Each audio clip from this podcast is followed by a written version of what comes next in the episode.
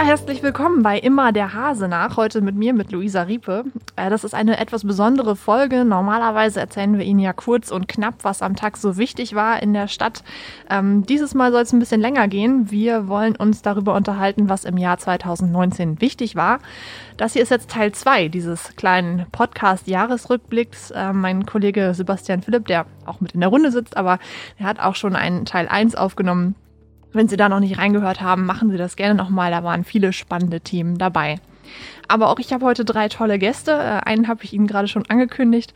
Ähm, ich würde fast vorschlagen, ihr stellt euch mal gegenseitig selber vor. Ähm, sagt doch mal, wer der jeweils andere ist, äh, was er so macht bei uns in der Redaktion und was ihr an ihm schätzt.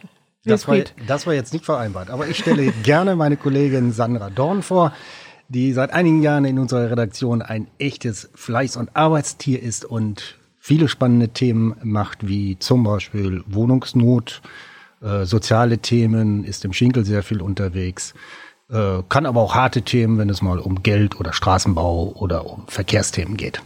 Ja, dann stelle ich gerne im Gegenzug äh, den Kollegen Wilfried Hinrichs vor. Ähm, ist ja jahrelang, seit vielen, vielen Jahren der Leiter der Osnabrücker Stadtredaktion. Ähm, und wenn einer den städtischen Haushalt einem Laien erklären kann, dann ist er das. Das reicht ja auch schon, oder? Das ist auch schon eine wichtige Qualifikation, würde ich sagen. In der Tat. ja, Luisa, sollen wir uns jetzt gegenseitig vorstellen? Ja, hört sich so an. Okay, ähm, mir gegenüber sitzt meine geschätzte Kollegin Luisa Riepe, äh, bis vor kurzem noch Volontärin gewesen, aber jetzt Audiomanagerin bei uns, bei der NOTS. Ähm, du kümmerst dich ja um alle Podcasts, die bei uns so entstehen, das Brückengeflüster, ähm, immer der Hase nach natürlich, ähm, das Gelbe vom Landei. Es wird in Zukunft ja auch noch mehr geben. Heißt also, dir wird in Zukunft auch nicht unbedingt langweilig sein, nehme ich an. Nein, das stimmt. Da hast du völlig recht. Und deswegen bin ich sehr froh, dass du, äh, Sebastian Philipp, ähm, mir zur Seite stehst, gerade bei immer der Hase nach auch häufig die Moderation übernimmst. Ähm, ansonsten bist du bei uns ja häufig der sogenannte Ad-Hoc-Reporter. Ich glaube, das muss man den Hörern vielleicht mal erklären. Das heißt, du kümmerst dich um so Themen, die am Tag spontan anfallen, ähm, bist aber auch gerne immer dabei, wenn es um Kriminalität, um Gerichtsprozesse geht. Natürlich nur als Beobachter. Nur als ne? Beobachter. An dieser Stelle mal sagen. nicht, nicht live dabei, das muss man sagen.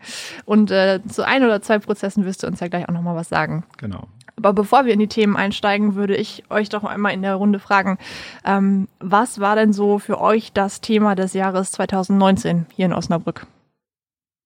Ja, falls ich den Anfang machen darf, dann äh, tatsächlich ähm, eindeutig der Bürgerentscheid zur Wohnungsgesellschaft. Das hat uns von Anfang des Jahres schon im Vorjahr äh, begleitet.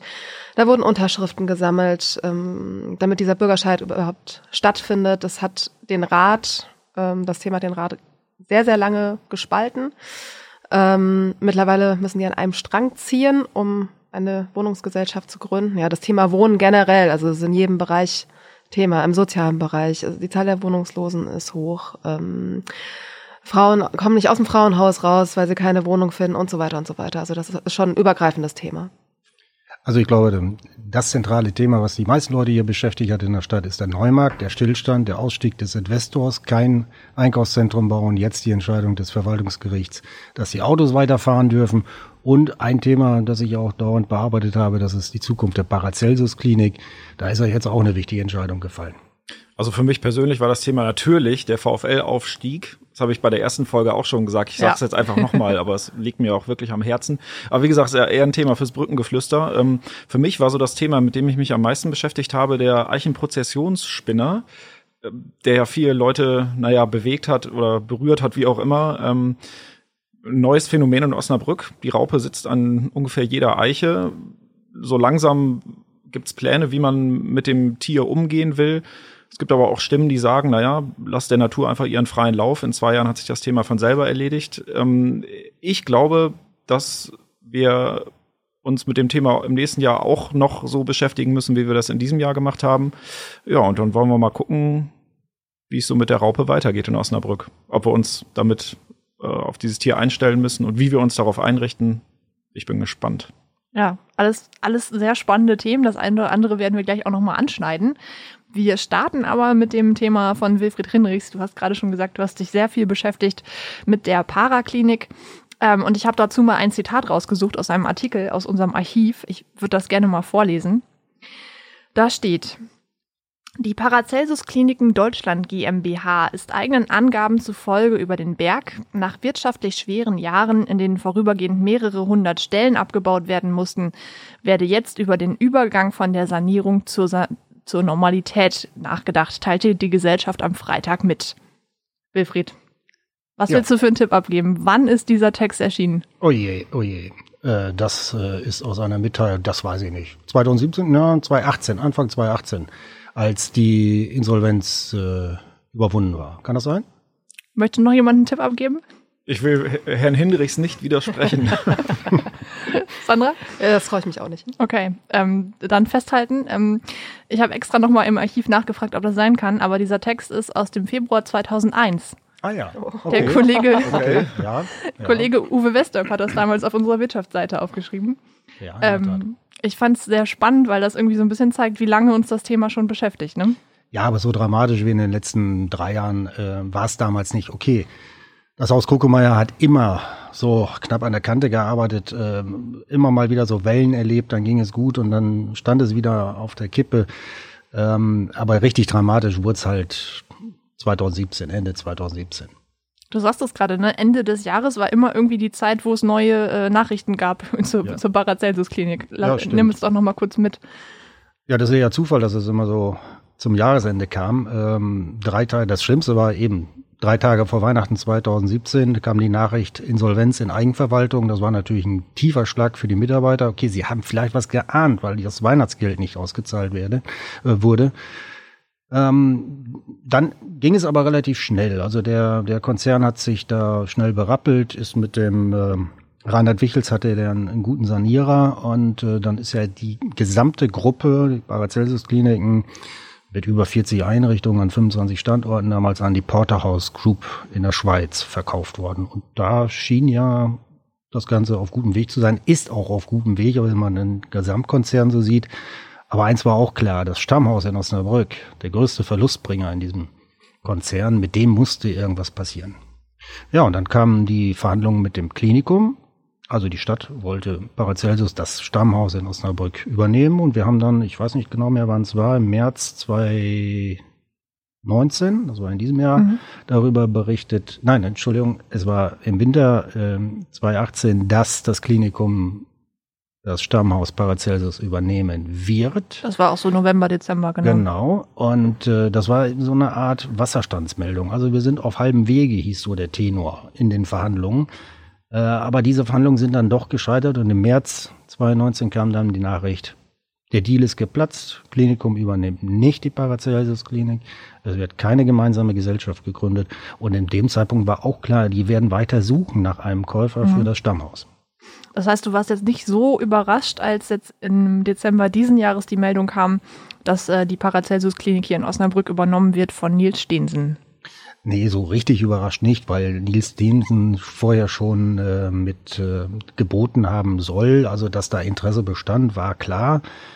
Ähm, ich glaube, für die Region ist es ein optimaler Deal. Also da ist ein, ein örtlicher Krankenhausbetreiber, äh, steigt da mit ein. Also das ist schon, das ist auf jeden Fall besser, als wenn da irgendein privater äh, Krankenhauskonzern wie Asklepios oder irgendwelche anderen hierher eingestiegen werden.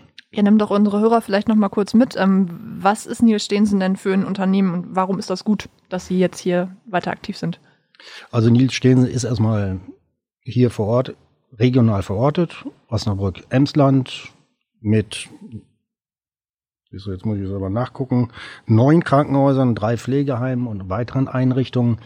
Es ist in kirchlicher Trägerschaft, also zu 40, Prozent- 41 Prozent im Bistum und die anderen 41 Prozent äh, haben die Franziskanerinnen in Thüne, also kirchliche Trägerschaft, hier vor Ort, aktiv, regional verortet. Das ist schon äh, interessante Partnerschaft mit einem Krankenhauskonzern, Paracelsus, Porterhaus. Also da prallen auch zwei Welten oder zwei Kulturen aufeinander. Ähm, nun wird äh, die Klinik, äh, Paracelsus Klinik hier in Osnabrück, komplett ins Nils Steensen, äh, in die Nils Steensen Gruppe integriert. Da werden wir mal sehen, wie sich diese Kulturen miteinander vertragen. Ich glaube, du hast es in deinen Artikeln auch geschildert. Es ist ja jetzt, stand heute noch gar nicht so richtig klar, was das dann wirklich bedeutet. Also einmal für die Patienten, also alle Osnabrücker, die mal irgendwann ins Krankenhaus müssen, ähm, und vielleicht auch für die Mitarbeiter der Klinik, ne? Also am wenigsten ähm, besorgt bin ich oder überhaupt nicht besorgt bin ich, was die Mitarbeiter anbetrifft. Äh, Pflegekräfte, medizinisches Personal wird überall gesorgt und ich bin absolut sicher, äh, dass alle weiter beschäftigt werden. Da gibt es überhaupt keinen Zweifel. Äh, für die Patienten, ja, ähm, es geht jetzt erstmal so eine Übergangsfrist von sechs Jahren, fünf, sechs Jahren ist gesagt worden, ähm, wo sich diese beiden Häuser dann ja besser aufstellen wollen, ihre Arbeit aufeinander abstimmen wollen. Was das konkret für die Patienten heißt, das weiß ich auch noch nicht, das wissen wir, das können wir auch noch nicht richtig absehen. Äh, klar ist, Paracelsus wird irgendwann komplett zum Marienhospital umziehen. MAO baut groß um und an. An der Bischofsstraße wird ein komplett neuer Flügel entstehen für eine hohe, mindestens, ja, für eine hohe zweistellige Millionensumme. Vielleicht werden es sogar dreistellig bei den Baupreisen heute. Also da passiert in den nächsten fünf Jahren eine ganze Menge. Ähm, andererseits, der Standort an Natrotter Holz wird kleiner werden. Es wird da ein Gesundheitsangebot geben, eine Art Praxisklinik vielleicht. Aber das Bettenhaus, das ist aus meiner Sicht über. Und naja, böse Zungen sagten ja schon, da könnte auch ein Hotel untergebracht werden.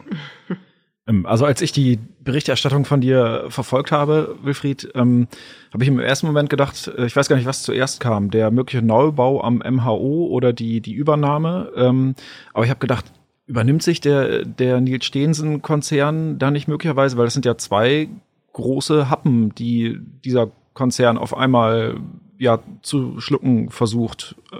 Ist das möglicherweise zu negativ gedacht? Ja, das ist zu negativ gedacht. Also ich bin mir sicher, dass äh, Nils Stinsen das kann. Ich kenne die Bücher nicht, ich kenne die Zahlen nicht, aber ähm, die Gruppe ist gesund. Punkt eins, Punkt zwei, die Investition selbst an der Bischofsstraße, also Krankenhausausbau, wird jetzt in wesentlichen Teilen vom Land finanziert. Ähm, Klar muss das Krankenhaus oder muss die Gruppe auch aus eigenen Mitteln da kommen, aber das können die stemmen. Dieser geplante Ausbau, der war vorher. Parallel liefen die Gespräche mit Paracelsus. Auch gut. Jetzt müssen die Pläne für den Neubau noch ein bisschen abgestimmt werden. Hier und da noch vielleicht ein bisschen größer, ein bisschen anders. Ne? Raumkonzept. Aber das, ähm, das werden die, das werden die sicher wuppen. Da haben wir ja gut zu tun, ne? Da werden die gut zu tun haben, ja, ja. Und wir werden hier auch eine deutliche Veränderung der Krankenhauslandschaft dann sehen. Das aus Paracelsus wird in den nächsten Jahren vor allem die sogenannten elektiven äh, Behandlungen machen. Also klar terminierte, ausgesuchte äh, Behandlungen und die Notfallversorgung wird dann am MHO stattfinden oder am Franziskus Hospital. Du hast gerade jetzt schon so ein bisschen vorausgeblickt auf die Zukunft. Ähm, was ist denn konkret 2020 zu erwarten? Werden wir da schon irgendwie was im Stadtbild sehen? Wird sich für die Patienten schon was ändern? Einfache Antwort. Nein. Ja gut, dann können wir aufhören jetzt. Ne? Dann können wir damit jetzt aufhören. das, okay. ist, das ist ein längerer Prozess, das dauert halt noch. Ich ah. gehe davon aus, 2021, dann werden wir so auch als Patienten so die ersten Veränderungen spüren. Wir fahren dann nicht mehr zur Para raus, zur Natroholz, sondern zum MAO oder zu Franziskus. Was sagt denn das Klinikum beziehungsweise die Stadt? Ich meine, sind ja, ich will jetzt nicht sagen, dass sie dann irgendwie jetzt der Verlierer sind, aber natürlich sind sie jetzt aus dem aus diesem Spiel halt erstmal raus. Ne? Nee, Verlierer sind die, glaube ich, nicht. Also ich bin mir sicher, dass es äh, da noch so in einem Dreiecksverhältnis Verhandlungen geben wird, dass bestimmte Leistungen dann auch vom Klinikum übernommen werden, dass da kooperiert wird. Also da bin ich ganz sicher. Und wenn man so die handelnden Personen sieht, beim Klinikum äh, Brickwedde, ähm, dann Bistum Theo Paul, ähm, die können miteinander, also? Also ich glaube, dass da wird das Klinikum auch noch ganz gut mitmischen. Deine positive Meinung hast du ja auch schon in Kommentaren äh, wiedergegeben. Damit würde ich den, den äh, Teil dann auch schließen. Du hast nämlich geschrieben, statt Konkurrenz eine bessere Arbeitsteilung, was die wirtschaftliche Basis und medizinische Kompetenz aller Krankenhäuser stärken kann, ist zum Wohle aller Patienten. Ja, dem ist doch nichts hinzuzufügen. Von den guten Nachrichten würde ich jetzt äh, gerne überleiten zu, naja, meistens nicht ganz so guten Nachrichten. ähm, wir wollen überschwenken zum Thema Kriminalität in Osnabrück. Ähm, ich hatte schon gesagt, Basti Philipp kümmert sich da sehr stark um, um die Themen, die damit zusammenhängen und hat in verschiedenen Gerichtsprozessen gesessen, die die Stadt in diesem Jahr beschäftigt haben. Welcher ist dir denn besonders im äh, Gedächtnis geblieben, Basti? Ja, schwer zu sagen. Also es gab in der Tat 2019 doch so einige ich tue mich immer ein bisschen schwer zu sagen, spektakuläre Prozesse, weil das impliziert gleich so, dass wir da äh, so eine Sensationsberichterstattung rausmachen, was wir nicht machen und auch nicht machen wollen. Nichtsdestotrotz gibt so, so einige Verhandlungen, die in diesem Jahr stattgefunden haben, die schon sehr aufsehenerregend war. Also für mich persönlich ähm, war die war der Prozess gegen einen Mann aus Hasbergen muss ich sagen ganz schlimm, der in Afrika ähm, Waisenkinder missbraucht hat. Ähm, der hat mich persönlich muss ich ganz ehrlich sagen, ziemlich mitgenommen. Ähm, ich fand aber auch den Prozess gegen einen Mann aus Germhütte, der im Franziskus-Hospital seinen Zimmernachbarn ja angezündet hat, ähm, auch erschreckend. Ich finde, bei jedem Prozess äh, gibt es immer zwei Aspekte, die ich ganz interessant finde. Es ist einerseits so die, das, der juristische Umgang ähm, ich habe nicht Jura studiert, ein bisschen kenne ich mich aber mittlerweile aus. Ich finde es aber hochinteressant, wie, ähm, wie unsere Gerichte zu ihren Urteilen kommen. Ich finde aber auch, dass äh, man immer sehr viel über den oder die Menschen erfährt, wie sie möglicherweise in eine äh, Situation gekommen sind, die dann dazu geführt hat, dass sie zu Tätern wurden. Nicht, also kein Mensch auf der Welt kommt als Täter auf die Welt, sondern er wird in gewisser Weise dazu. Und diese Hintergründe werden ja vor Gericht auch immer beleuchtet. Mhm. Ähm, das finde ich manchmal erschreckend, aber natürlich auch interessant. Dieser Prozess, den du gerade ansprachst, ähm, mit dem äh, Mann, der im Franziskus-Hospital seinen Zimmernachbarn angezündet hat, das ist, glaube ich, ein ganz gutes Beispiel für das, äh, was du gerade beschrieben hast. Ähm, erzähl doch noch mal, wie kam dieser Mann letztendlich dazu oder was war letztendlich die Begründung, die sich vor Gericht herauskristallisiert hat, dass der letztendlich fähig war zu so einer Tat? Naja, eine richtige Begründung gab es nicht. Also der, man muss zu dem Prozess sagen, es war mehr oder weniger ein Indizienprozess. Es gab keinen endgültigen Beweis, der ganz klar die Schuld des Mannes ergeben hat, aber es gab ganz viele Indizien, die letztendlich für die Schuld des Mannes gesprochen haben. Er ist dann ja letztendlich auch zu einer lebenslangen Freiheitsstrafe verurteilt worden. Ähm, Im Prozess hat sich herauskristallisiert, dass der Mann ähm, eigentlich ein, ein ganz normales Leben geführt hat, ähm, sozial auch durchaus ähm, integriert war, engagiert war in seiner, in seiner Gemeinde. Er hat dann aber durch einen tragischen Unfall seinen Sohn verloren. Und dieses Ereignis hat ihn offenbar verständlicherweise sehr aus dem Leben gerissen. Äh, er hat dann über ja fast Jahrzehnte hinweg exzessiv Alkohol getrunken und hat sich sein Leben dadurch auch richtig kaputt gemacht. Also ein Gutachter, es wird ja meist auch ein Gutachter bestellt, der über den Angeklagten ähm, Auskunft gibt, der ihn exploriert und dann halt eben berichtet, ähm, ob er möglicherweise schuldunfähig ist oder ob es da möglicherweise irgendwelche Einschränkungen gibt. Der hat gesagt, der Angeklagte hat sich sein Leben versoffen. Das wurde im Prozess auch deutlich. Also der Mann hat jahrzehntelang exzessiv Alkohol getrunken, was dazu geführt hat, dass er äh, eine ziemlich heftige Leberzirrhose hat, die dazu führen wird, dass er möglicherweise in fünf Jahren schon nicht mehr lebt. Also er wird das Gefängnis nicht mehr verlassen. Das stand beim Prozess fest. Lebenslang bedeutet ja meistens 15 Jahre. Ähm, ja, du hast gerade nach dem, nach dem Grund gefragt. So einen richtigen Grund gab es eigentlich nicht. Er hat sich von seinem Zimmernachbarn gestört gefühlt, weil er geschnarcht hat. Ich kann mich erinnern, ich durfte auch in, äh, ein, bei ein, zwei Prozesstagen dabei sein und tatsächlich ähm, so viele Mordprozesse habe ich noch nicht erlebt, aber ich hatte irgendwie das Gefühl, da sitzt mir jemand gegenüber und ich habe mich die ganze Zeit gefragt, kann das wirklich sein, dass dieser Mensch fähig war zu so einer Tat? Kannst, kannst du diese Gedankengänge irgendwie nachvollziehen oder bist du da schon so abgebrüht? Nee, ich bin überhaupt nicht abgebrüht, muss ich ganz hm. ehrlich sagen. Ähm, also es ist jetzt nicht so, dass ich seit Jahrzehnten ins Gericht gehe, aber ja, du hast ihn ja auch miterlebt. Das ist ein, ein älterer Mann, du sagst da ganz ruhig. Ich hatte teilweise das Gefühl, dass er auch manchmal gedacht hat, was mache ich hier eigentlich? Ich habe da gar nichts gemacht. Also er hat das Ganze regungslos äh, über sich ergehen lassen, ähm, hat jetzt keine großen, äh, keine große Mimik oder Gestik, weil das hat er auch am Ende gesagt. Äh, der Angeklagte hat ja immer das letzte Wort. Ich habe mit der Sache nichts zu tun. Darf ich noch mal einmal? Ähm, Hast du bei deinen Prozessen mal darauf geachtet, wie der erste Auftritt des Angeklagten war? Du fragtest gerade, sieht man den Menschen an, zu was er fähig ist. Der erste Auftritt eines Angeklagten, gerade einer, der unter Mord oder einem Tötungsdelikt vor, vor Gericht steht, mhm. wie kommt er rein? Wie ist er gekleidet? Wie benimmt er sich? Mhm. Schützt er sich? Hält er irgendwas vors mhm. Gesicht? Guckt er die Leute an? Wen begrüßt er? Ich finde, das ist immer der, der spannendste Moment außer Urteilsverkündung. Genau, das ist auch richtig. Also bei vielen Prozessen halten sich die Angeklagten ja wirklich Aktendeckel ähm, vor vors Gesicht. Das habe ich bei einigen Prozessen in der Vergangenheit auch erlebt, aber bei ihm war es den ganzen Prozess über gleich. Also der hat überhaupt keine Regung gezeigt. Und auch die Kleidung war so, ne? Also er, ich erinnere mich, dass total er immer so ja. total unauffällig beige, grüne Klamotten so irgendwie getragen hat. Also nichts ja. nichts nach außen gegeben hat, ja. sagen wir mal so. Was ich an dem Prozess noch spannend fand, ähm, das habe ich auch gerade gesagt, äh, wie unsere Gerichtsbarkeit letztendlich zu ihren Urteilen kommt. Ähm, es gab ja keinen endgültigen Beweis, es gab keinen Zeugen. Es gab ähm, keine Videoaufnahme aus dem Zimmer, natürlich nicht. Es gab aber ganz, ganz viele Hinweise, die letztendlich zu diesem Urteil geführt haben. Und es war aber nach den Plädoyers, die höchst unterschiedlich ausgefallen sind, ähm, für die Beobachter natürlich erstmal nicht klar, wie geht's aus. Die Verteidigung des Mannes hat nämlich auf äh, einen Freispruch plädiert, weil mhm. eben der endgültige Beweis ähm, nicht geliefert werden konnte, wohingegen die Staatsanwaltschaft äh, ja lebenslänglich gefordert hat.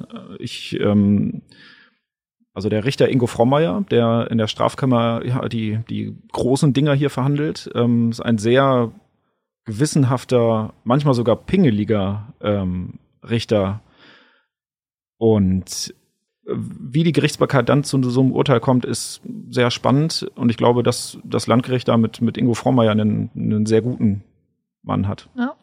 Sandra, wie geht dir das, wenn du so hörst, wie Basti über so Prozesse spricht? Ähm, reizt dich das auch oder bist du ganz froh, dass du im Moment als Journalistin nicht so viele Gerichtsprozesse besuchen musst? Ja, was heißt reizen? Also ich habe, ich mache es tatsächlich nicht häufig, ähm, war aber auch ähm, schon mal beim Prozessauftakt gegen äh, einen Mann, dem vorge vorge vorgeworfen wurde, sein, sein Kind zu Tode geschüttelt zu haben. Ähm, natürlich ist das auch faszinierend. Das kann man nicht abstreiten. Also gerade die Frage, die, die Wilfried gerade gestellt hat, wie kommt er rein? Wie verhält er sich? Wie geht er damit um? Ähm, und das ist ja auch eine Frage, die, glaube ich, jeden umtreibt. Ne? Wie können Menschen zu solchen Taten in der Lage sein? Warum machen die das? Was ist da im Vorfeld schiefgelaufen? Ja. ja. Zeigt sich auch ganz häufig daran, dass äh, unsere Leser auch ein großes äh, Interesse an solcher Berichterstattung haben. Also ich glaube, es ist relativ ja, regelmäßig bei diesen großen Prozessen, dass unsere Artikel viele Klicks bekommen oder dass wir bei der Auswertung im Print, die wir gerade laufen haben, da gute Einschaltquoten für solche Geschichten haben. Eine andere Geschichte, die uns auch sehr stark beschäftigt hat und dich auch persönlich, Basti, dieses Jahr, sagtest du gerade schon, war ähm, die Geschichte um diesen Hassbergner, der ähm, in Afrika Waisenkinder missbraucht hat. Ja. Vielleicht kannst du das nochmal deutlich machen. Wie geht es dir dann, in so einem Prozess zu sitzen, wenn es um Gewalt gegen Kinder geht? Du hast ja selber auch welche. Ja. Hm. Wie fange ich da am besten an? Also natürlich wissen wir im Vorfeld, was uns grob erwartet. Wir kriegen ja, ähm, ja so eine Vorabinformation vom Landgericht, was dann der, der Vorwurf ist. Ich bin da in der Hoffnung hingegangen, dass es nicht so schlimm wird. Aber natürlich wusste ich, dass bei der Anklageverlesung alle Details, das muss ja so sein, bei der Anklageverlesung müssen erstmal alle Vorwürfe und auch relativ detailliert vorgelesen werden. Das hatte in diesem Prozess eben zur Folge, dass der Staatsanwalt, ich glaube, anderthalb Stunden lang wirklich sehr detailliert vorgelesen hat, wie dieser Mann in Afrika Waisenkinder missbraucht hat. Und das war ähm, ich, ich, es geht jetzt, glaube ich, nicht nur Leuten, die Kinder haben, so, aber für mich war das wirklich das Schrecklichste, was ich ähm, so in, in, meiner Dienstzeit hier bei der, bei der NOTS erlebt habe. Das, äh, also es haben einige Leute im Gerichtssaal geweint. Ähm, ja, ich kann sagen, ich ähm, war kurz davor oder vielleicht sogar noch ein bisschen mehr. Für mich war es ganz, ganz schrecklich. Das habe ich bisher noch nicht erlebt. Ähm, klar, du gehst als, als Reporter, als, als Berichterstatter objektiv ran, aber in solchen Momenten ähm, oder in dem Moment ist mir sehr schwer gefallen, objektiv zu bleiben. Wobei dann natürlich die Berichterstattung äh, bei uns objektiv ausfallen muss und ich glaube, das habe ich auch, habe ich auch geschafft, auch wenn es mich persönlich sehr mitgenommen hat. Und ich muss auch sagen, ähm, weite Teile des Prozesses waren ja dann unter Ausschluss der Öffentlichkeit, weil eben ähm, es so tief in die Persönlichkeit des Mannes reinging, dass dann ähm, eben die Persönlichkeit, äh, die, die Öffentlichkeit ausgeladen wurde. Da muss ich sagen, für mich persönlich fand ich es jetzt ehrlich gesagt nicht so schlimm. Ja, ich muss sagen, also selbst beim Lesen deiner Artikel läuft einem da läuft einem da ja echt kalt den Rücken runter, wenn man sich vor Augen führt, was da passiert ist. Mhm. Ähm, unsere Leser nehmen das wahrscheinlich auch genauso wahr und dann gibt es so Kommentare ähm, zu dem Urteil, das können wir vielleicht nochmal wiederholen. Der Mann hat dann 13 Jahre bekommen wegen des äh, Missbrauchs und dann schreibt hier ein Leser bei uns auf der Seite, 13 Jahre ist eigentlich ein absoluter Witz. Dass die Verteidigung noch weniger gefordert hat, ist noch ein größerer Witz. Der Mann hat mindestens 44 Leben zerstört, da fehlen einem die Worte. Ja, natürlich fehlen einem die Worte bei so einem, bei solchen Taten. Ähm, auf der anderen Seite gibt es in Deutschland äh, auch Gesetze. Und es gibt ähm, damit verknüpfte Strafrahmen. Und an die muss sich das Gericht halten. Und Gott sei Dank leben wir nicht mehr im Mittelalter, sondern wir halten uns oder wir gehen alle vom Grundgesetz aus und wir gehen von bestimmten Gesetzen aus. Ob jetzt 13 Jahre für so für solche Taten gerechtfertigt sind oder nicht, ähm, ja gut, das kann dann jeder unterschiedlich sehen. Ich und auch das Gericht äh, hält sich da an, an, an die Vorgaben, die der Gesetzgeber gemacht hat. Ja, die Verteidigung dass sie weniger gefordert hat, dafür hat sie auch ihre Gründe gehabt. Der Mann hat gestanden. Gut, die Beweislast war so erdrückend, ähm, dass das ähm, ja taktisch so vorgesehen war, dass er gesteht, um den Strafrahmen etwas geringer zu halten. Ja gut, ich meine, der Verteidiger macht auch seinen Job. Ähm, und auch der, der letzte Angeklagte, der die schlimmsten Taten gemacht hat, die es gibt, hat das Recht auf eine ordentliche Verteidigung und vor allem hat auch das Recht auf ein, auf ein ordentliches Urteil und auf eine ordentliche Berichterstattung. Da sind ja. wir nämlich bei einem weiteren Punkt, der auch zu Diskussionen geführt hat. Ähm, wir haben uns aus Sicht mancher Leser vielleicht zurückgehalten, was die Berichterstattung anging über diesen Fall. Andere mhm. Medien haben sehr viel detaillierter berichtet, aus was für einem Umfeld der, ähm, der Täter, der verurteilte Täter dann später ja auch kam und haben sich gefragt, warum machen wir das nicht? Vielleicht kannst du da mal erklären. Ja, wir machen das also in dem Fall kann ich sagen, haben wir es, haben wir es nicht gemacht, weil ähm, der Täter und vor allem seine Familie natürlich auch ein, ein Recht darauf haben, äh, nicht überall wiedererkannt zu werden. Also er wird möglicherweise auch irgendwann wieder entlassen. Dann hat er seine ähm, Schuld verbüßt. Gut, mit der Schuld an sich wird er immer leben müssen. Ähm, andererseits haben wir als Journalisten natürlich auch eine, eine gewisse Verantwortung. Ähm, und also es wird ja oft vom Pranger gesprochen. Mir und uns ist nicht daran gelegen, ähm, Leute an den Pranger zu stellen. Wir berichten über Prozesse an Gerichten. Das Urteil, das fällen nicht wir Journalisten, sondern das äh, fällt halt eben das Gericht. Und ich glaube, dass wir ganz gut daran tun, Leute nicht unnötig an den, an den Pranger zu stellen. In diesem speziellen Fall ist es ja auch eben so, dass die ähm, entscheidenden Hinweise, die letztendlich dazu geführt haben, dass er ähm, verhaftet, vor Gericht gestellt und dann verurteilt wurde, die kamen aus seiner Familie. Und die Familie, die wohnt noch in dem Ort. Und ich glaube, die Familie hat auch ein Anrecht darauf. Ähm, naja, gut. Mittlerweile sind sie ja durch verschiedene Berichterstattungen sehr identifizierbar geworden, aber natürlich hat die Familie ein Anrecht darauf, ein halbwegs normales Leben weiterzuführen. Und ich glaube nicht, dass es angebracht ist, ähm, nicht nur den Täter, sondern seine ganze Familie so an den Pranger zu stellen und eben in aller, allen möglichen Details darzustellen, wo sie nun wohnen, was sie gemacht haben, was er, er war ja höchst anerkannt in seiner Heimatgemeinde, hat sich da engagiert in, in vielen Dingen. Ja, irgendwo gibt es, glaube ich, auch Grenzen und ich glaube, wir tun gut daran, ähm, nicht so einen öffentlichen Pranger entstehen zu lassen. Wilfried, du äh, als Reporterchef nickst hier die ganze Zeit ganz fleißig. Siehst du genauso?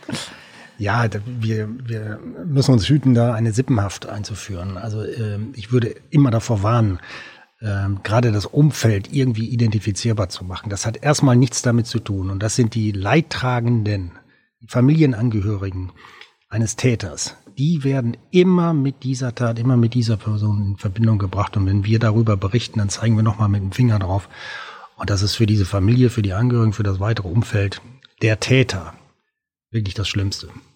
Ja. Da, müssen, da müssen wir sehr vorsichtig ja, sein. Absolut. Übrigens auch, wenn wir heute noch über das geht jetzt ein bisschen weit weg, aber ganz kurz nur, wenn wir heute über Nazi-Verbrechen sprechen und die Familiennamen heute noch nennen, dann treffen wir auch immer die Nachkommen dieser Täter von damals, die heute unter uns leben und nichts damit zu tun haben. Da müssen wir auch sehr vorsichtig sein. Mhm.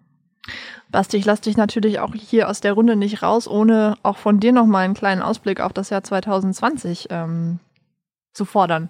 Ich kann dir jetzt nicht sagen, welche Verbrechen noch passieren werden. Nein, aber äh, vielleicht gibt es ja noch was, äh, noch Prozesse, die ja, offen sind, wo noch ähm, verhandelt wird. Ja, also ein sehr spannender Prozess ähm, läuft noch am Landgericht. Der läuft ja schon seit einem halben Jahr. Das ist der Prozess gegen vier Männer, ähm, denen vorgeworfen wird, kurz vor Weihnachten 2018, meine ich, eine Frau aus Melle getötet zu haben, vorher gefoltert zu haben, in der Hoffnung, von ihr irgendwie Geld erpressen zu können dieser Prozess, der entwickelt sich wirklich zu einem Mammutprozess. Es ist noch lange nicht absehbar, wann es möglicherweise zu einem Urteil kommt.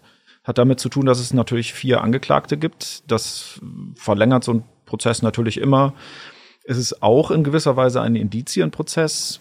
Es gibt viele Wendungen in diesem Prozess. Äh, die Polizei stand noch im Fokus.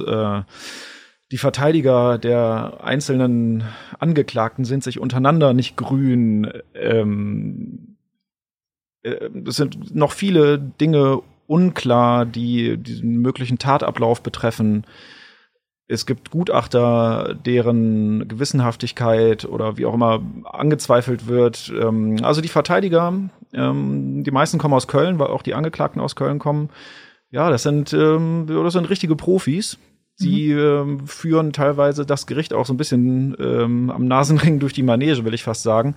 Also der Prozess ist ähm, spannend und so in, in, in dieser Form habe ich so ein Schauspiel noch nicht erlebt, weil sich mhm. auch die Angeklagten teilweise ach, die belasten sich gegenseitig. Ähm, es gibt einen mutmaßlichen Drahtzieher, der dann ähm, ja, vor Gericht sich aber darstellt als äh, so ein ganz lieber Kerl, der das Mordopfer Mama genannt haben will und ähm, ja so ein richtiges, äh, richtige schauspielerische Glanzleistung im Gerichtssaal aufgeführt hat. Also der Prozess, der hat, ähm, der hat ganz viele interessante Aspekte. Ich wage da überhaupt keine Prognose, mhm. wie der ausgeht. Ich glaube aber, dass sich dieser Prozess noch auf jeden Fall mindestens bis ins Frühjahr zieht, wenn nicht sogar noch länger.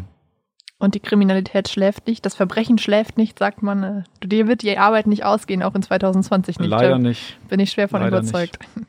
Danke, Basti. Von einem echten Dauerbrenner-Thema würde ich jetzt gerne mal übergehen zu einem echten Novum. Ähm, denn in Osnabrück hat es dieses Jahr zum ersten Mal einen kommunalen Bürgerentscheid gegeben. Sandra ja. Dorn hat sich damit beschäftigt. Ähm, erzähl doch einmal kurz, worum es ging.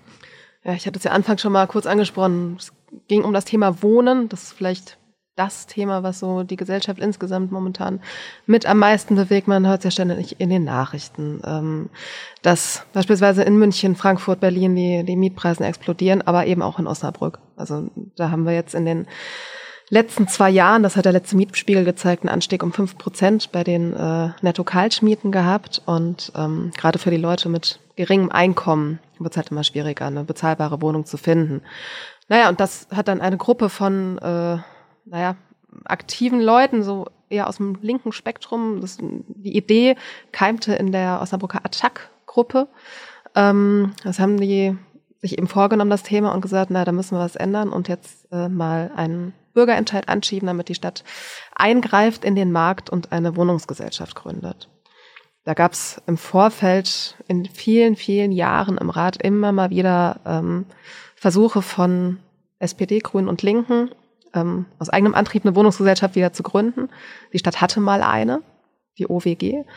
Ähm, die hat die Stadt in den Jahren 2002 bis 2004 veräußert. Damals hatten CDU und FDP die Mehrheit im Rat. Mhm. Und ähm, naja, da sind ungefähr 3700 Wohnungen flöten gegangen. Die meisten sind jetzt bei Vonovia im Besitz. Das, und da könnte es klingeln bei, bei den aufmerksamen Podcast-Hörern. Ja. Das Thema war nämlich im ersten Teil des Jahresrückblicks schon, ähm, hat Jean-Charles Failly schon mal vorgestellt. Mhm. Aber erzähl weiter. Naja, und diese 3700 Wohnungen, die fehlen jetzt halt der Stadt. Also viele werden sich wahrscheinlich jetzt ziemlich ärgern, mhm. damals diese Entscheidung getroffen zu haben. Aber da war die Situation eine andere. Da gab es nicht so, eine, ähm, so einen angespannten Wohnungsmarkt wie aktuell. Ähm, nichtsdestotrotz hat die Stadt, fehlt der Stadt jetzt halt genau dieses Instrument, um, um da regulierend ja. in den Markt einzugreifen und dafür zu sorgen, dass gerade die Leute, die ähm, wenig Geld zur Verfügung haben, dass die noch irgendwie unterkommen. Mhm. Wir gehen gleich, glaube ich, nochmal auf die Argumente ein, pro und contra, was damals passiert ist. Aber vielleicht fragt sich der eine oder andere Osnabrücker, da war doch nochmal was. Wir mussten doch schon mal über etwas abstimmen. Thema Westumgehung.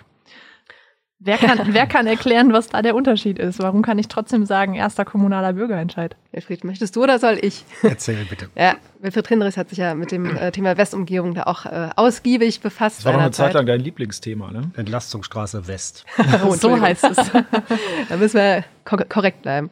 Nein, der Unterschied war, dass ähm, dort eine Bürgerbefragung durchgeführt wurde.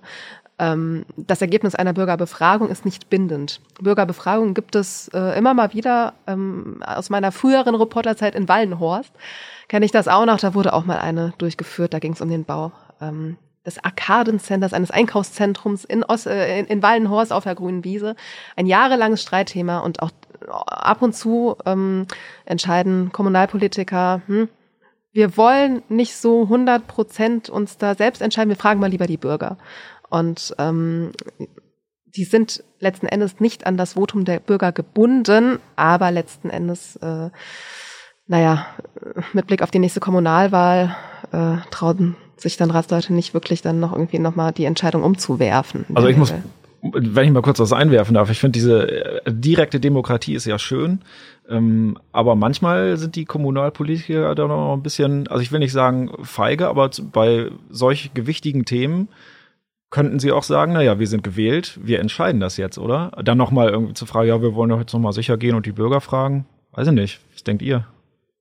Also die Bürgerbefragung zur Westumgehung, Westumgehung, ähm, die resultierte daraus, dass äh, SPD und Grüne eine Zellgemeinschaft gebildet haben im Rat, sich in dieser Frage aber nicht einig waren und dann gesagt haben, gut, dann soll der Bürger entscheiden. Mhm. Das war der Hintergrund. Äh, sie hätten sich zusammenraufen können, aber SPD für den Bau der Straße, Grüne dagegen, da war keine Brücke zu schlagen. Also kam die Bürgerbefragung. Das ist ein ganz anderer Hintergrund als der Bürgerentscheid äh, zur Wohnungsbaugesellschaft. Das, das, kam aus der Bürgerschaft selbst. Das ist eine Initiative, die da ergriffen worden ist. Und äh, das hat, glaube ich, das, also das miteinander zu vergleichen, geht, glaube ich, in die mhm. falsche okay. Richtung. Sandra, ähm, wir haben es gerade gesagt, diese, ähm, dieser Bürgerentscheid kam aus einer Bürgerinitiative. Wann mhm. hast du denn das erste Mal davon erfahren und welche Chancen hast du dem am Anfang eingeräumt? Ja, das war im Frühjahr 2018. Also da hatte ich dann äh, Kontakt mit den Initiatoren.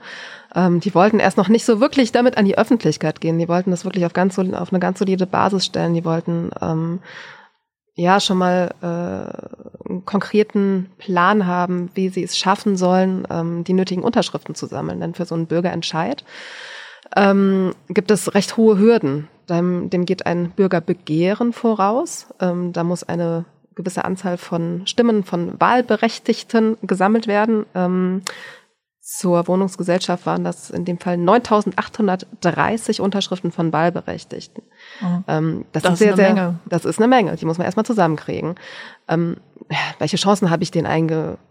Schon relativ hohe, weil völlig klar war, das Thema Wohnen bewegt so ziemlich jeden. Also das wird hier, glaube ich, euch allen auch so gehen. Jeder kennt irgendjemanden, der entweder eine Wohnung sucht, der äh, verzweifelt versucht, äh, ein Haus zu bauen und ein Grundstück sucht oder der ein Haus sucht oder was auch immer. Also das ist ein Thema, was wirklich jeden betrifft. Und auch noch die Leute, die eine Wohnung haben, ähm, wenn die jetzt nicht gerade bei irgendeiner Genossenschaft eingemietet sind oder eine Eigentumswohnung besitzen, die haben natürlich auch Angst, ihre Wohnung verlieren zu können, wegen Eigenbedarfskündigung. Es gibt die Angst vor Mieterhöhen, äh, ein riesen Rattenschwanz. Also die Chance, ähm, mit so einem Bürgerbegehren äh, und Bürgerentscheid durchzukommen, die habe ich schon als recht hoch erachtet. Also ich, wenn ich das mal eben einwerfen darf, ähm, ich hätte nicht gedacht, dass sie die 10.000 zusammenkriegen. Klar, das Thema doch. bewegt viele Leute. Ja, Wilfried. Doch. Äh, Wilfried sagt doch, ich habe gedacht, na okay, also die kriegen bestimmt ein paar tausend zusammen, aber 10.000 ist echt viel. Natürlich. Aber das Unterschreiben ist doch leicht. Ich habe doch keine persönlichen Nachteile dadurch, dass ich als Wähler sage, ja, macht mal. Also eine Entscheidung über eine Straße ist etwas anderes. Ich kann an der Straße wohnen, an der künftigen, oder mhm. ich, ne, ich kann betroffen mhm. sein. Wenn über das Rauchen in Kneipen abgestimmt wird, bin ich Raucher oder nicht Raucher. Ich bin selber irgendwie, irgendwie betroffen. Aber die Unterschrift zur Gründung einer Wohnungsbaugesellschaft, die tut nicht weh. auch die Abstimmung darüber. Von daher war mir klar, wenn das Ding, wenn die Initiative ja. in Gang kommt und die raufen sich zusammen und sie finden genug, die dann losgehen mit den Zetteln und dann Unterschriften sammeln, die Bürger ziehen mit.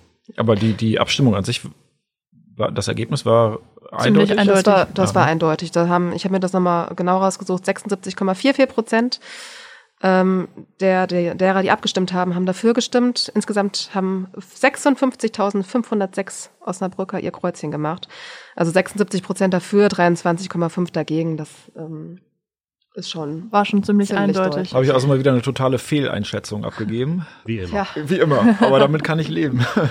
aber Sandra, erzähl doch noch mal. Äh, du hast gerade das Ergebnis schon genannt, aber diese Abstimmung ähm, fiel ja zusammen mit verschiedenen anderen äh, Wahl Wahlen. Ja. Die Europawahl war noch, in, dann gab es noch die, ähm, muss ich gerade selber gucken, was noch war. Landratswahl, Landratswahl. war noch, mehrere Richtig. Bürgermeisterwahlen, zumindest im Umkreis. Ja. Ähm, wie läuft denn so ein Wahlabend ab in der Redaktion? Ach, ja, im Prinzip wie jeder andere Wahlabend auch. Wir kommen dann irgendwann, äh, ja, wenn die Wahllokale langsam schließen, dann kommen wir in die Redaktion ähm, legen unsere Sachen ab und dann äh, schwingen wir uns aufs Rad. Also zumindest diejenigen, die in der Stadt unterwegs sind, weil man dann doch ein bisschen schneller am Ziel ist. Und dann ähm, in dem Fall des Bürgerentscheides hat sich alles im, in der Lagerhalle abgespielt.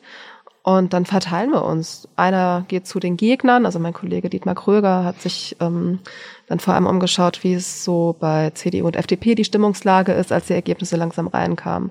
Ich ähm, war beim Bündnis, bei den Grünen, bei SPD. Also es waren glücklicherweise eben alle vor Ort. Und dann kamen erst die Ergebnisse zur äh, Europawahl. Äh, da war Partystimmung bei den Grünen. ähm, und dann langsam tröpselten so die Ergebnisse zum Bürgerentscheid ein. Da war erst bei denen äh, vom Bündnis für bezahlbaren Wohnraum, also bei der Bürgerschaft, die das Ganze angezettelt hat, war schon erstmal eine ziemliche Anspannung, aber als dann die ersten Ergebnisse kamen, da waren die sehr, sehr bald sehr entspannt. Also das war ziemlich schnell eindeutig, wie es ausgeht. Ich glaube, wir können aber an der Stelle auch verraten, was dann hier in der Redaktion passiert, wenn alle wieder zurück sind, oder? Ja, klar. Man, äh, dann setzt man sich an Rechner und äh, schreibt, was das Zeug hält. Wir haben natürlich dann einen, einen Redaktionsschluss. Mhm. Äh, zumindest für die Printausgabe, online natürlich nicht, aber auch online versuchen wir halt so schnell wie möglich das Ergebnis mhm. zu verkünden. Also sobald das Endergebnis feststand, das vorläufige, ähm, wird dann eben die passende Version schon mal freigegeben, damit mhm. die Leute sich schnell informieren können. Naja, und wir, die wir vor Ort waren, wir Reporter, wir schreiben dann eben unsere Eindrücke nieder. Und ähm, ich habe an dem Tag dann auch noch einen entsprechenden Kommentar geschrieben, auch mit ein bisschen mit einem Ausblick, wie geht's jetzt weiter. Ja. Und das äh, beschäftigt uns ja dann bis heute im Prinzip. Aber den eigentlich spannenden Teil an dem Abend hast du jetzt ausgespart. Der wäre? Dass dann irgendwann nochmal die Bierkiste auf den Tisch kommt. Ah ja, ach, die kommt ja schon zwischendurch auf den Tisch. also, das läuft tatsächlich bei den, äh, bei den Fraktionen so ab, dass, dass jeder irgendwie schon dafür sorgt, dass äh, die Fraktionsmitglieder und auch die Parteimitglieder da äh, ja, nicht verdursten. Okay. Ja, ich finde an solchen Abenden halt immer spannend ähm, oder schön zu sehen, wenn es dann echt in Richtung Andruck geht, ne, und einige sind auch nicht fertig, also jeder hilft jedem, mhm. ähm, finde ich immer schön für uns als Redaktion, wenn alle irgendwie an einem Strang ziehen und äh, keiner irgendwie zurückgelassen wird. Das, ich finde solche Abende zwar anstrengend, aber wenn man fertig ist, dann kann man sich auch noch mal ein Kaltgetränk aufmachen. Das finde ich gut. Das ist schon mal noch mal ein besonderer Geist, der dann durch ja, die Redaktion weht. Die Atmosphäre ne? ist eine ganz tolle. Und es gibt immer noch Essen. Wir kriegen immer äh, Frikadellen ja. und Schnitzel und so. Oder auch was Vegetarisches seit neuestem. Richtig. Damit die Redaktion nicht vom Fleisch fällt während der ganzen Arbeit. Genau. ja. Du hast gerade schon kurz angesprochen, Sandra, ähm, das Ergebnis ähm, oder die Abstimmung ist ja im Mai gewesen. Mhm. Was, was ist denn seitdem passiert und was, wo sind wir gerade? Wo ist der Stand? Wie geht's weiter? Ja, also direkt nach der Abstimmung, ähm, zwei, drei Tage später gab es schon eine Ratssitzung. Es war sogar schon ein, ein äh, Ratsbeschluss vorbereitet worden, weil auch bei der Stadt mittlerweile so ziemlich jeder davon ausgegangen ist, dass äh, das gewinnen die. Also mit, in dem Moment, wo feststand, der Bürgerentscheid findet statt, hat, glaube ich, kaum noch jemand geglaubt, dass ähm, es da eine Mehrheit dagegen, also gegen die Gründung einer Wohnungsgesellschaft geben wird. Ja. Und jetzt, ähm, also das war immer eine sehr emotionale Debatte geht es auch um grundsätzliche Sachen. Soll man in den Markt eingreifen oder nicht? Ähm, kann das sich nicht von selber regeln? Und bindet sich die Stadt da nicht einen Riesenaufwand auf, ans Bein? Wird das nicht viel zu teuer etc.? Ähm, also es war immer eine sehr emotionale Debatte. Lustigerweise direkt in der Ratssitzung nach dem Bürgerentscheid waren sich alle dann ziemlich einig. Also da haben äh, hat auch Fritz Brickwede von der CDU-Fraktion den anderen die Hand gereicht. Ähm, ich habe nochmal kurz geguckt, was er gesagt hat. Er sagte wörtlich, es gibt kein Nachtreten, keine Behinderung. Also der Rat hat jetzt den Auftrag, mhm. den Bürger, äh, das Ergebnis des Bürgerentscheides umzusetzen. Das heißt, eine Wohnungsgesellschaft zu gründen. Ähm, jetzt wurde eine Projekt, äh, ein Projektausschuss gegründet. Die setzen sich jetzt zusammen, beraten ein wenig, aber letzten Endes hat dieser Projektausschuss wenig äh, zu sagen. Mhm. Im Prinzip hat er gar nichts zu sagen. Und ähm, momentan muss jetzt eben die Verwaltung auch zusehen, dass sie ein schlaues Konzept vorlegt. Das ist ziemlich kompliziert. Also es geht darum, was für eine Gesellschaftsform macht man da. Gründet man eine Genossenschaft? Gründet man eine GmbH und mhm. Co. KG? Siedelt man das Ganze unter dem Dach der Stadtwerke an, die ähm, da schon Interesse geäußert haben und die auch in den letzten Jahren sogar eine eigene Immobilienabteilung gegründet haben, mhm. noch bevor klar war, dass so eine Wohnungsgesellschaft gegründet wird. Und all diese Sachen müssen, müssen jetzt geklärt werden. Der Zeitplan sieht vor, dass ähm, die Wohnungsgesellschaft in der ersten Jahreshälfte nächsten Jahres gegründet wird. Ja, wollen wir mal schauen. Und bis dann die ersten Wohnungen vermietet werden können, dauert es wahrscheinlich noch mal eine ganze Zeit. Das dauert Zeit. ewig. Die müssen ja erstmal äh, gekauft oder äh, gebaut werden. Ähm, und wenn man die bauen möchte, dann dauert es noch länger. Dann muss man erstmal schauen, wo. Bauland in Osnabrück ist knapp. Mhm. Ähm, und im Zweifelsfall müssen noch Bebauungspläne gefasst werden und so weiter. Also mindestens zwei Jahre, wenn nicht noch länger. Ein weiteres Zukunftsthema, ich höre das schon raus. Mhm. Ähm, danke, Sandra, bis hierhin. Ich würde damit unsere kleine Runde auch schon beschließen. Ich bin eingestiegen mit der Frage, was war euer Thema des Jahres 2019? Was wird denn euer Thema des Jahres 2020? Hm. Kann da schon einer was sagen? Der Sommer. Der Sommer? Ja, ich bin gespannt, ob es wieder so schön warm wird. Wir haben letztes Jahr viel über, über Dürre und Waldschäden und sowas berichtet. Ich möchte nur einmal sagen, ich habe den Sommer genossen. Es war herrlich. ich berichte in letzter Zeit ständig über abgestorbene Bäume. Also ich fand den Sommer auch schön, aber äh, Thema Sommer ist tatsächlich was, was, was uns nächstes Jahr beschäftigen könnte. Gerade wenn es dann um die Frage geht, wie äh, entwickelt sich das Klima. Ja. Ja, nach 2018 war es schon ziemlich heftig mhm. und äh, dann kam 2019 nochmal so ein Sommer. Jetzt bin ich gespannt, was 2020 bringt. Also ich bin echt gespannt darauf, was sich ähm, städtebaulich in Osnabrück tut. Wilfried, du hast ja jetzt die Tage erst über dieses Megaprojekt an der Möser Straße berichtet.